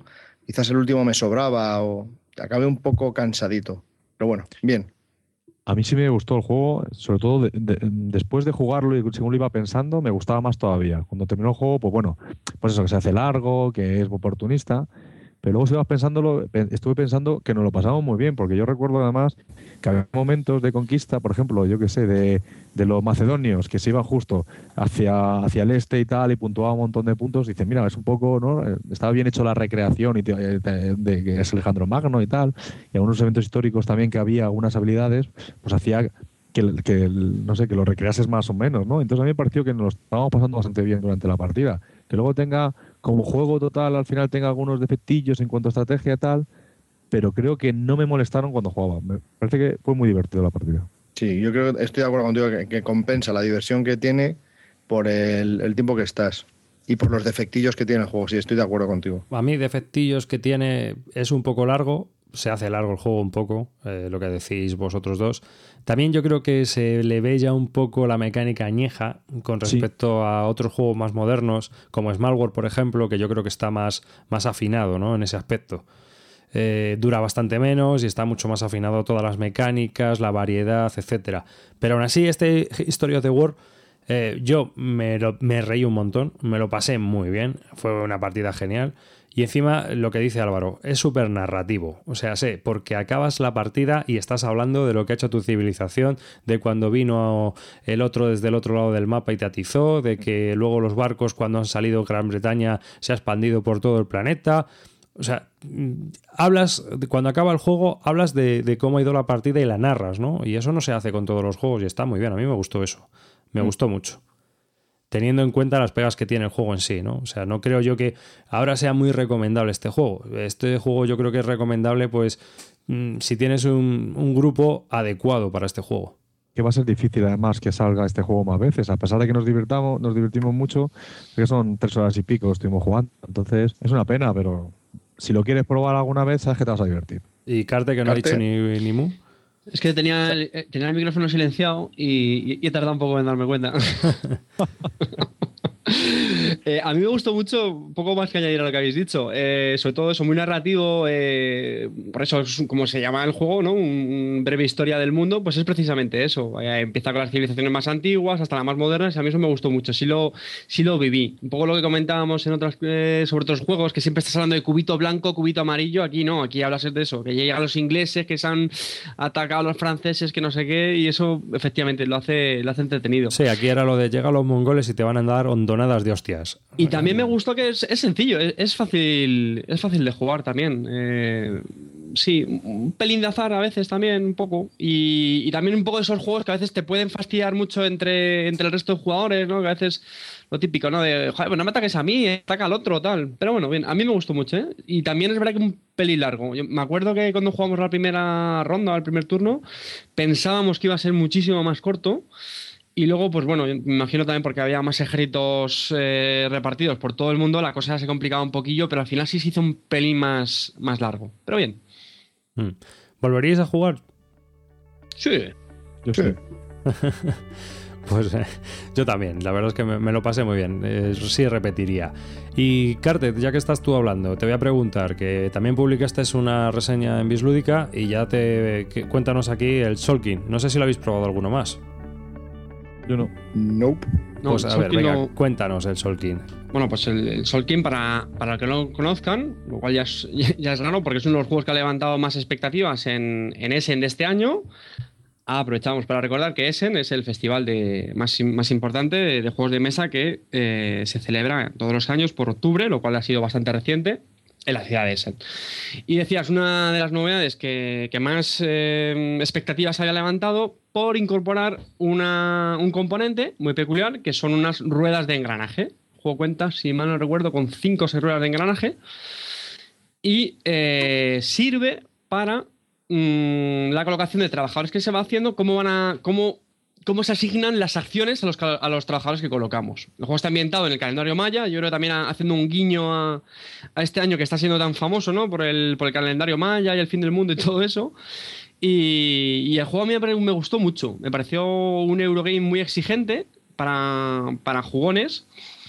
La duración quizás un, un, pelín larga, en la caja creo que pone como unas dos horas y pico, pero se va un, un poco más, sobre todo la primera partida, pero que me gustó porque tiene una toma de decisión bastante interesante. Es decir, tampoco es que redescubra nada nuevo con el sistema este de las ruedas, pero, pero sí que tiene decisiones interesantes y sobre todo mucha tensión. Las ruedas lo que hacen es que tú cuando colocas el trabajador lo colocas en una de estas ruedas y hasta que no recuperas ese trabajador, con el paso de los turnos, ese trabajador va avanzando, porque las ruedas van girando, lo cual cuando ya han pasado a lo mejor dos o tres turnos, pues la acción donde lo colocaste inicialmente ya no es la misma, sino que es otra normalmente mejor. Entonces la decisión es, si aguantas mucho tiempo, un trabajador va a hacer una acción más optimizada que si lo retiras antes. Y a eso a mí me pareció muy interesante. Quitando eso no es que aporte mucha más novedad, pero, pero bueno. Una, una, pregunta, ¿Cada, ¿cada, rueda es una acción o dentro de una misma rueda hay distintas acciones? Digamos que cada rueda está orientada a un tipo de acción. Por ejemplo, tienes una que es la típica para recoger eh, comida, madera. Otra está, pues, por ejemplo, para avanzar en un, en un track de tecnologías, ¿no? Que te, que te dan bonificaciones otro para a lo mejor más orientado a marcar puntos, otro para hacer construcciones, ¿vale? Cada tipo de rueda tiene varias acciones realmente y, esas, acciones están relacionadas con estos temas que te digo. Entonces la gracia es lo que comento, que cuanto más tiempo dejes el trabajador montado en la rueda, cuando ya lo retiras y hace la acción, es una acción mucho más optimizada. O sea, para daros una idea, en la primera posición de la rueda en la comida me da solo dos comidas. Pero si yo lo dejo en esa rueda, avanza un turno, avanza otro, avanza otro, cuando lo retire, a lo mejor en vez de darme dos comidas, me da cinco. Es que la mecánica, tal y como me lo estás contando, porque cuando hablamos de este juego en Essen, eh, yo no conocía las reglas ni la mecánica y a mí me asustó un poco porque digo, como la rueda, o sea, si en vez de avanzar de uno en uno, tú puedes hacer avanzar más la rueda y hay distintas acciones en cada rueda, digo, esto es un sin Dios que no hay que lo entienda, pero tal y como lo estás explicando, tiene muy buena pinta, la verdad. Sí, yo también cuando lo vi, eh, lo primero que pensé es que una de las mecánicas del juego iba a ser alterar la posición de las ruedas. Y a mí eso también fue un poco lo que me, causó mucho escepticismo con el juego, porque pensé, le va a tocar a uno, mm, rueda para arriba, rueda para abajo, le toca al siguiente, te vuelve a deshacer la acción, mm, arriba y abajo. Y no, realmente no. Realmente es que cuando acaba un turno, se avanza una posición y ya está. fundamentalmente. Y tú cuando decides retirar el trabajador, hace la acción que en, la cual se encuentra, ¿no? Eso es. Y lógicamente no empiezas con muchos trabajadores, por lo cual enseguida te hace falta recuperar al trabajador, ¿no? Entonces, por eso decía que siempre estás con la decisión de, joder, es que si lo aguanto un turno más, me va a dar mucho más. Pero es que por otra parte, joder, necesito ya recuperar el trabajador para que me dé lo que tiene ahora mismo. Luego, cada ciertas rondas, pues hay pues, un poco lo típico. Tienes que pagar comida por los trabajadores, entonces te crea esa tensión de que tú vas viendo que la rueda avanza poco a poco hasta la ronda en la que tienes que dar de comer y, no te da para conseguir todos los recursos, ¿no? Entonces, bueno, le crea una tensión adicional. Y en cuanto a componentes y las reglas, ¿qué tal está? Los componentes eh, muy, muy, muy buenos. Poner una pega, el tablero ¿Qué diría el calvo? Por poner una pega, ya ves tú que el tablero brilla un poco, pero a mí me parecieron muy buenos. El tablero muy gordo, eh, las ruedas están muy bien, giran bien. Mm, todo, o sea, es cartón gordo, los, los, los están. Bueno, perdón, mipers, son unos cilindros, pero bueno, están, están muy bien. Hubo otro detalle que a mí me gustó mucho y es que al principio de la partida se reparten unas, unas tablitas donde indican unos recursos. Y entonces los jugadores deciden, descartan unas y se quedan con otras. Y esos son los recursos iniciales con los que empiezan la partida. A mí esto me gustó mucho porque creo que le da una gran rejugabilidad. Es decir, si lo comparamos con juegos que no digo que tengan la misma complejidad, pero sí me recordaron un poco. Por ejemplo, Stone Age. A mí Stone Age es un juego que me gusta mucho, pero lo he jugado muchísimo y ya llega un punto en el que se me hacen muy repetitivos los primeros turnos. Voy a ir a por la cosecha, voy a ir a coger herramienta y venga, y a lo mejor cojo esta carta, pero que, juegas ya casi un poco en piloto automático los primeros turnos. Sí, porque por los primeros turnos tiene que ser la apertura clásica, Eso es. esta porque tienes que conseguir estos recursos. Sin embargo, al tener recursos iniciales distintos cada jugador, efectivamente, cada uno empieza de forma distinta. Puede intentar orientar la estrategia, en mi opinión, de una forma distinta. O sea, para que, para que seáis una idea, uno era, por ejemplo, que te dan un trabajador extra. Fíjate si cambia bastante. Y otro a lo mejor que le daban mucha comida. Si tienes mucha comida, también puedes hacer muchas acciones con los trabajadores. O sea que es, es un juego de, trabaja, de colocación de trabajadores como tantos hay, pero diferente. Eso es, eso es. Oye, ¿y, están equilibrados bien esas eh, acciones iniciales? Porque es a lo mejor lo que es un poco preocupante, que si a uno le toca el, el, trabajador extra, pues a lo mejor lo peta. Sí, pero la forma, ¿sabes cómo compensa eso al juego? Porque eh, dependiendo de los recursos que recibas, o en este caso, por ejemplo, el trabajador, recibes más comida o no. Y la comida es muy importante. ¿no? Ah, vale, vale. Porque no solamente... Sí, hombre, esto es como todo, ¿no? En una primera partida... Pero bueno, ese es el mecanismo fundamental. Eh, la comida es muy importante, no solo porque tienes que pagar comida en X rondas, sino que además te permite eh, potenciar las acciones de los trabajadores, por decirlo de alguna manera. Es decir, que si tú colocas los trabajadores en unas posiciones muy avanzadas de la rueda, lo que significa que van a hacer acciones mejores, te cuesta más comida que si los pones en la posición más básica de las ruedas, lo cual son acciones ah. menos productivas. Y esperas ah, más turnos, ¿no? No siempre tienes que, ponerlo en la básica. No, eso es, eso es. Tú imagínate, yo empiezo, lo pongo en la posición inicial de la rueda, le toca ahora a Arribas. Como yo he ocupado la posición inicial, Arribas ocupa la siguiente, que es mejor. Pero le cuesta un poquito más de comida.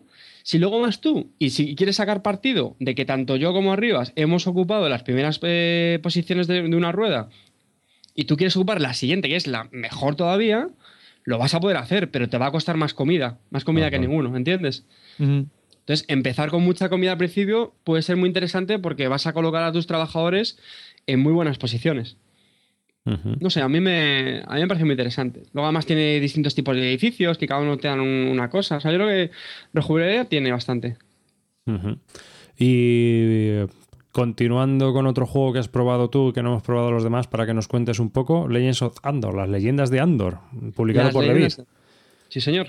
Eh, de Andor tuvimos la, oportunidad de. un segundo, antes de. Es de dos a cuatro jugadores, es para que lo sepa la gente. Y el autor es ah, Michael Menzel, que es muy conocido porque es ilustrador también de, muchísimos juegos.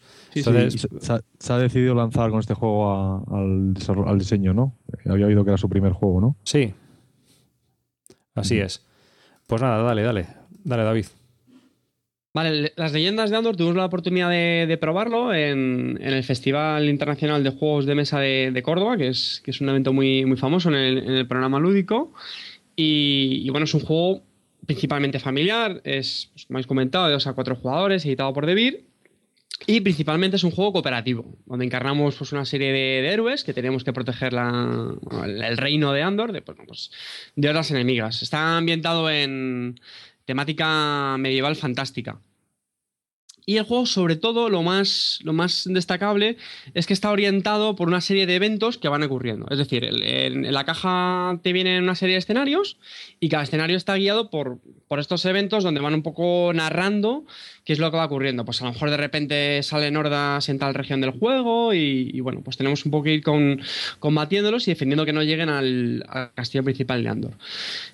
El juego, digamos, está curioso. A mí en, el festival jugamos solo un par de escenarios, los, dos primeros, lógicamente, y quizá nos pareció demasiado básico. El primero es demasiado introductorio, realmente es para aprender las reglas. El siguiente ya había, ya había monstruos a los que derrotar y, bueno, lo único de estos juegos cooperativos, pues como siempre está el famoso efecto líder, que también en este yo creo que lo, lo tiene, porque cada jugador encarna un héroe que tiene una habilidad, pues para que hagáis una idea, hay un mago, hay un, hay un explorador, había un, guerrero. Entonces, bueno, sí que puede ocurrir, pues lo típico, ¿no? Que algún un jugador con más iniciativa, pues le diga, no, mira, pues tú métete aquí, ¿qué tal? Y o no, tú ve a coger el, pozo de no sé dónde. Bueno, yo creo que para un juego muy familiar. Yo lo he visto muy orientado para, para familias. El jugón, yo creo que se le va a quedar un poco, mm, no sé, ¿eh? Normalmente para jugones, ¿no? Juegos de aventuras, te tienes que ir casi a Fantasy Flight Games y compañía. Sí.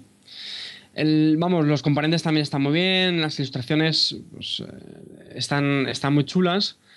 Y bueno, también la mayor paga que le veo es el tema de la rejugabilidad.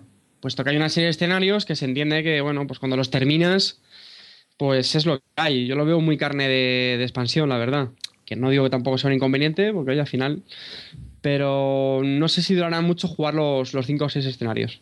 Pero la cosa es que los, escenarios los puedes rejugar en teoría, pero la gracia lo tienen, ¿no? El ir descubriéndolos y no, saber lo que pasa en, los distintos escenarios, ¿no? Entiendo. Eso es, claro. Entonces, una vez que ya lo has jugado, mm, pues yo entiendo que no es. los puedo volver a jugar, pero ya, ya, has visto un poco esa, esa, trama ¿no? que se va desgranando en los escenarios. Sí, pero por otro lado tienes efecto sorpresa que no tienen los juegos que jugamos normalmente, los Eurogames. Sí, por, eso digo que, bueno, sí tiene ese aspecto diferenciador de otros. ¿no? Es, tiene, esa, tiene esa narrativa que no, que no tienen otros cooperativos, ¿no? Que a lo mejor son un poco más, más abstractos, creo yo.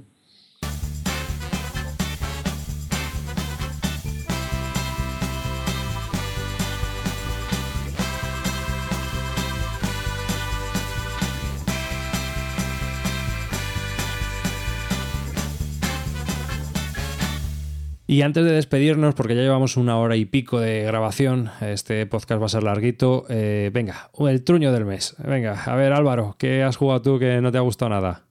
Pues mi truño del mes es un juego que es recurrente, es una pesadilla recurrente que me hace jugar mi familia de vez en cuando, que es el Metro de Dirgen.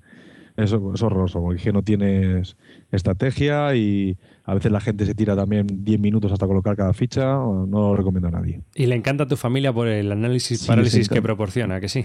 No lo sé, no lo sé. ¿Pero de quién es el juego? Dirgen, el de Alhambra. No, no, ¿de quién es quien ah. tiene el juego? Ah, ojo, es, lo tiene mi familia, pero me lo regalaron a mí, ellos. o sea, entonces, ¿lo llevas tú a las sesiones? ¿Estás tonto? No, no, no. Lo dejé allí en la casa de ellos porque ellos lo querían. Lo dejé allí y entonces, claro, me lo sacan. Lo puedo hacer un día llevármelo. Oye, que quiero jugar con mis amigos. Y luego entonces aparece en el mercadillo de Bislúdica. Aprovecho para que visitéis. Mierda, ya no puede aparecer en el mercadillo. no, pero tío, yo qué sé, la típica Coca-Cola que se derrama sobre la mesa. Yo... o el cigarro que se apaga en el tablero, yo qué sé. Buen momento para empezar a fumar, sí. Es una especie de. ¿Tú le has jugado a Calvo? El metro. Sí, sí, sí, sí, sí. Que es una especie de street car del Estefandorra, pero mm, peor. Sí, es un rollo. No Bastante más caótico. Bastante más caótico. como la copa un pino. Hombre, la verdad, al Suro. ¿Al Suro habéis jugado vosotros? Sí, sí, sí. Pero el Suro es genial, es muy divertido. Pero este no. ¿Suro va? es un clásico el Suro, hombre. Sí, sí, está muy bien. Sí, pero este, este como que, hombre, el rollo Queen de para familiar y gente que no es jugona y demás, pues puede valer. Sí, no está mal, pero para cualquier jugón yo creo que se queda más corto y caótico y nada, no, no tiene ningún mejor de estos para mí, para mi gusto, el mejor de estos es el Octiles. Es un tablero con tiles de madera y cada uno tiene que llegar al otro lado del tablero con sus peones y se van poniendo fichas en el medio, que es como vías, y vas moviendo tus peones por el tablero a medida que se van abriendo las vías y llegar a los otros sitios. Mm. Eso para mí creo que tiene bastante chichilla. Pues parecido al suro, ¿no? Pero el suro lo que tienes que hacer es sobrevivir sin, estrellarte. Sí, sí, es muy parecido. Y Calvo, ¿tú qué juego has tenido este así que hayas dicho puaj durante este, este mes? Hombre, es un juego que ya probé contigo, que me gustó, pero lo he traído a casa, lo he probado con mi mujer y dije, pero vamos a ver, ¿esto qué es? Me están tomando el pelo, el Ten Days in África. hay, varias, hay varios juegos en, en, América, en Estados Unidos, en Europa. Hay Ten Days en varios sitios. Pero el tema de esto es que pues vas sacando, tienes que hacer un, itinerario en 10 días. Es un viaje que tienes que hacer por África en 10 días. Entonces vas sacando fichas y las fichas corresponden a, a, países de África. Entonces lo que tú tienes que hacer es encadenando esos países para hacer un viaje. Entonces, ¿cuál es el problema? Pues que... Y hay también eh, coches que te permiten viajar de un lugar a otro para conectarte, porque puedes ir andando si los países están juntos o si los países están separados, pues puedes poner un coche en el medio entre los dos países para poder viajar de un sitio a otro, o a través de aviones o tal. ¿Qué pasa? Pues que el, draft inicial, el draft es las 10 las, las fichas que vamos a ir sacando del, del mazo, pues puede ser que, estén, se te vengan muy, estén muy mal dadas, que no tengan nada que ver una cosa con la otra, y al otro, a tu compañero, a tu contrincante, pues le salgan redondas. Entonces él tenga cinco colocadas y tú solo tenga, no tengas nada más que dos. O él tenga ocho y tú tengas dos. Entonces, ¿qué pasa? Pues que él va a terminar mucho antes que tú. Esa, esa selección que se hace al principio es tan aleatoria y puede venirte tan bien como que te puede venir tan mal. Entonces, que sacas, por ejemplo, jugamos dos y sacas de las diez fichas, tienes cinco colocadas y tu contrincante también, pues bueno, ahí sí que va a haber un poco de emoción. Pero si hubo una partida, por ejemplo, que yo saqué de las 10 fichas que saqué, 9 las tenía colocadas. Joder. Entonces fue como, mm, no sigamos, ya, hemos terminado. Entonces la partida puede estar bien o puede que no. Entonces eso me parece... Es un juego muy familiar, sí es cierto. Pero es que me parece tan, tan absurdo. Sea, para que te salga una partida buena pueden pasar tres o cuatro partidas. Es un juego de, de Alan R. Moon. Eh, hay 250.000 implementaciones de ese Alan R. Moon en, en mogollón de, sitios. O sea, porque tienes 10 días en África, 10 días en Asia, 10 días en América del Norte, 10 días en América Central, 10 días en Europa, 10 días en Alemania. Hay de todo, ¿no? Pero yo creo que tiene más una labor educativa, quizás ese juego. Y, hombre, puedo coincidir contigo en que puedes robar nueve cartas y las vas a tener colocadas. Pero vamos, generalmente yo he jugado así en plan familiar, funciona muy bien educativamente funciona muy bien porque todo el mundo está, ah, pues mira, aquí está Gambia, ah, mira, pues aquí está Sudáfrica, ¿no? Y eso, pues si juegas con críos yo creo que está fantástico y genial. Pero eso lo haces la primera vez. Ah, mira, aquí está Gambia, qué, qué buenas son a la plancha. Y ya está, o sea, y no vuelves a, vuelves a caer en esa otra vez, o sea, ya sé dónde está Gambia. Ya está. Y no, le veo el, plus al, juego de, de que te pueda enseñar algo de geografía. Ya, ya, que no lo ves. Aparte te vienen, te vienen las capitales también de, Gambia, que era. No te voy a decir porque soy africano y no lo ibas a entender. Pero, ¿y qué? ¿Y qué me aporta? Es que realmente, no sé, no, lo veo. para, jugar al, trivia luego.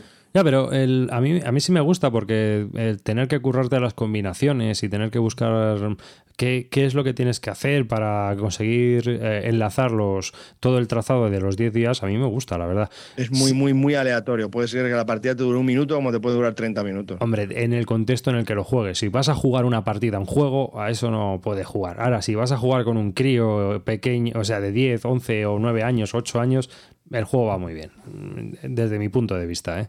O sea, estás jugando porque aparte de estar jugando, estás haciendo una, labor pedagógica. Entonces es, Y tú te lo estás pasando bien. Porque sí, puedes robar una partida, puedes jugar una partida y tienes nueve mal colocadas. Pero es que no es el alta tensión, tío. Esto pues es un juego en el que vas a jugar y te lo vas a pasar bien y no tienes... O sea, el objetivo es yo creo que distinto. Mm, que es verdad que no es un... este al transcontinental, eso también te lo digo. Al transcontinental, al Transamérica. Será. Me, me, traes. Al transcontinental. Tú sí que estás transcontinental y tal. Madre mía. Pues. Al transexual. transexual. Yo quiero jugar al transexual. Los demás no lo habéis probado ese juego.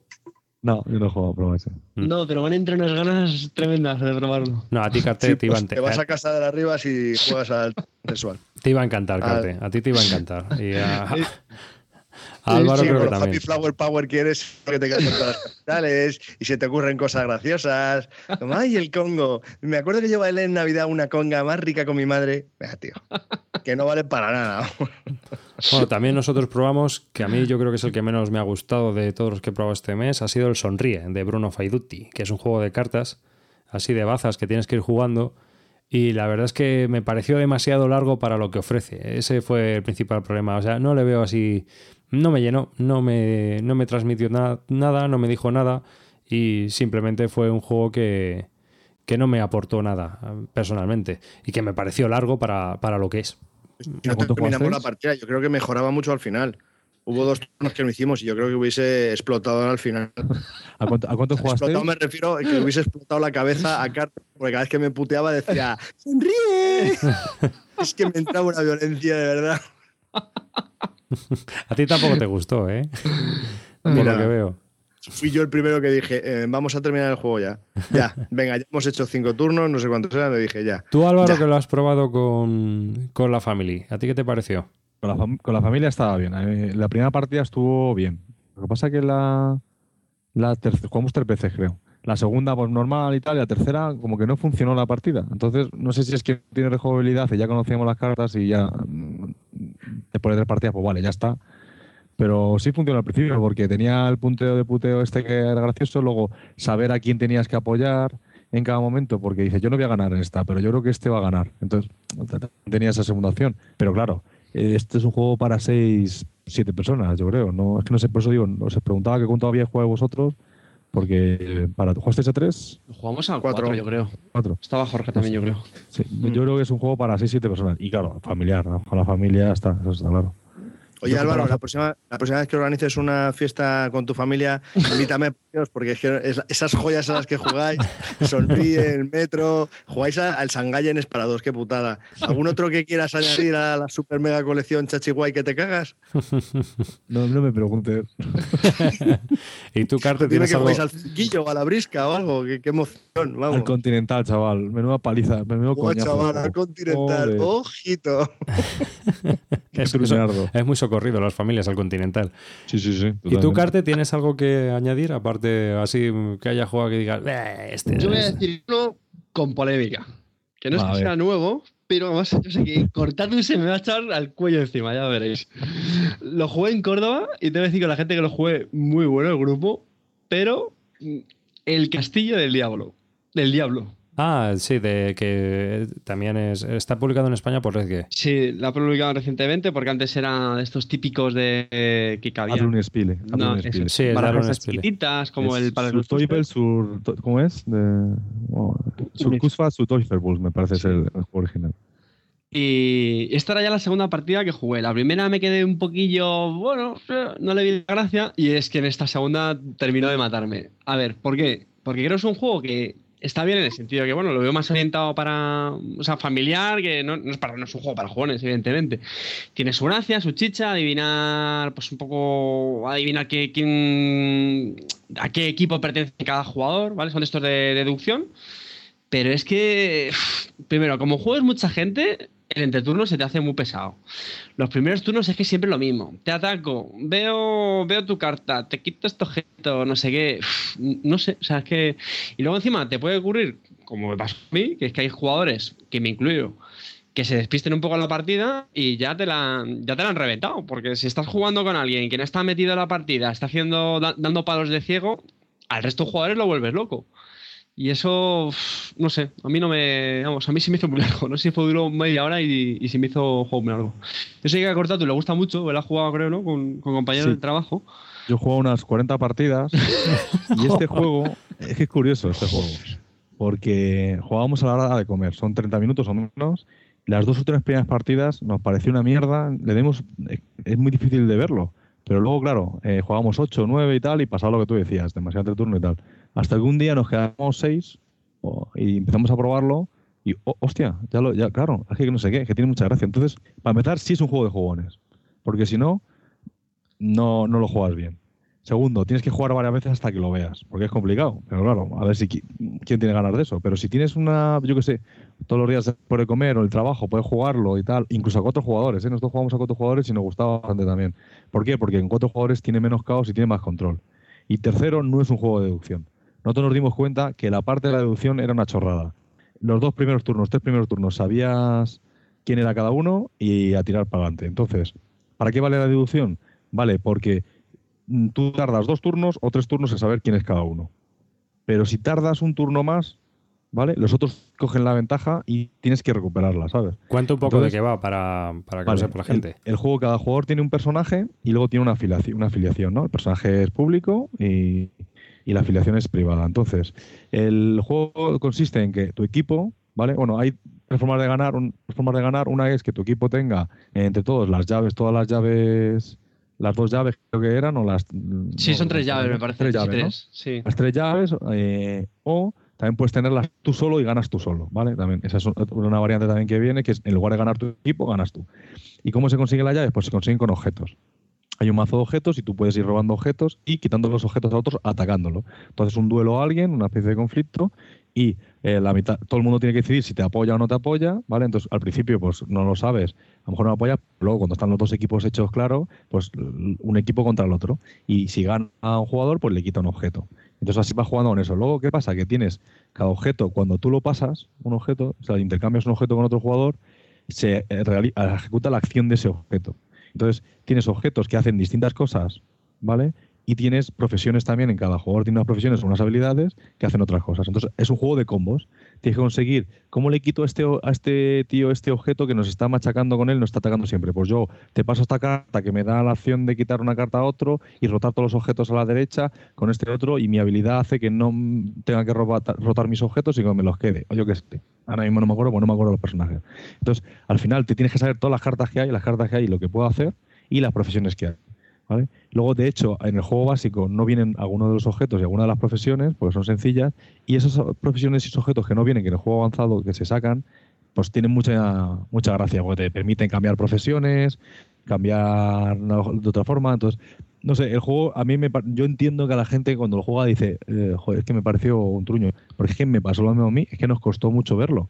Y lo que como teníamos tiempo, pues tenemos el juego, venga, vamos a intentarlo otra vez y nos dimos cuenta de esas tres cosas. Primero, no es un juego de ocho jugadores como parecía que, era, que, venía, que venía en la caja, hasta diez jugadores creo que pueden jugar, sino que con muchos seis, porque eso es un juego caótico. Segundo, la parte de deducción es, es solamente los dos primeros turnos, no es lo importante del juego. Y tercero, te tienes que conocer bien el mazo. Solo digo eso, que si el que lo tenga ahí, si la haya probado decir no la funciona, pues lo intente con esas, con esas premisas. Estoy, en, esa parte sí estoy muy de acuerdo. ¿eh? Eh, esa fue la. Eso, digamos que fue un poco la frustración que yo lo vi. Que yo lo tenía como un juego que lo podía sacar fácilmente con mucha gente, que, que no fuera muy jugona. Y, y, lo que me encontré fue eso: que decir, que esto es mm, mucho más conveniente jugarlo con, con, con, el mismo grupo de gente que, que, le vaya cogiendo el tranquillo, porque es que si no, esto es un caos. O sea, y eso fue lo que al final me, me chafó bastante. Pero sí, sí estoy muy de acuerdo ¿eh? con lo que has comentado no es un juego para, jugar cada vez con un grupo, no. Tiene, toda la gente tiene que saber qué está jugando. Entonces es más difícil de jugar, claro, que otro. Bueno, pues tenemos dos opiniones contrapuestas. Así que yo no lo he probado, me gustaría probarlo ya que lo habéis dicho. ya, tengo ganas, la verdad, de echarle un meneo, así que me, apunto para, para por lo menos probarlo. Yo tengo dos copias. Una, una mía y otra que era de, de la empresa, lo compramos entre todos, la gente, y me lo quedé yo. ¿Este también juegas con tu familia? bueno, tú arriba es que no te has mojado. Ah, yo he dicho, sí, hombre, sonríe. ¿eh? Sí, él sonríe. A mí es el que menos me ha gustado. Pero vamos, que lo que no me ha gustado es que se me, se me hacía muy largo, ¿no?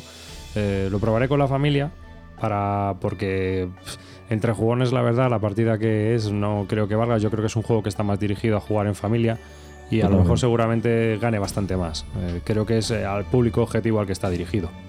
Concretamente con la familia de Cortatu, ¿no? No, con mi familia. con mi sobrino, que le encantan los juegos de cartas. Os dejo a mi familia para que juguéis con ella. Así que, y entonces ya es que, es que de todo. De todos los malos que tenía, no sé qué hacer. No o sea, para, con para mí no es un calvo de mierda, ¿vale? Porque no lo he probado lo suficiente, pero sí que es el juego que menos me ha gustado de los que he probado durante este mes. Así que ahí queda, ¿no? Y yo creo que ya llevamos bastante de grabación. Si queréis, no, lo dejamos aquí, que también ya se nos va haciendo tarde, que tenemos que eh, dormir y esas cosas, que estamos grabando de noche. Y pues muchas gracias a todos vosotros por estar aquí, estamos juntitos. Y muchas gracias a todos los que nos están escuchando y aguantando este podcast, que esperemos no haya quedado muy caótico. Eh, pues como siempre, esperamos vuestros comentarios en bisludica.com, eh, vuestros correos, si tenéis alguna sugerencia o curiosidad que aportarnos en bisludica.gmail.com y por supuesto podéis dejar vuestras sugerencias, dudas, preguntas en nuestro foro. Eh, tenemos un foro muy comunitario donde todos nosotros podemos echarte una mano o podemos hablar de, juegos de mesa en bisludica.com barra foro, ¿no? Y bueno, pues nada, yo ya me despido y que ya se vaya despidiendo cada uno de, estos que me están acompañando. Así que con vosotros, David Arribas, y hasta el próximo programa, hasta el próximo episodio. Hasta la próxima, aquí Calvo. Cortato también se despide, que te tiene que ir a acostar. Un saludo de parte de Carte.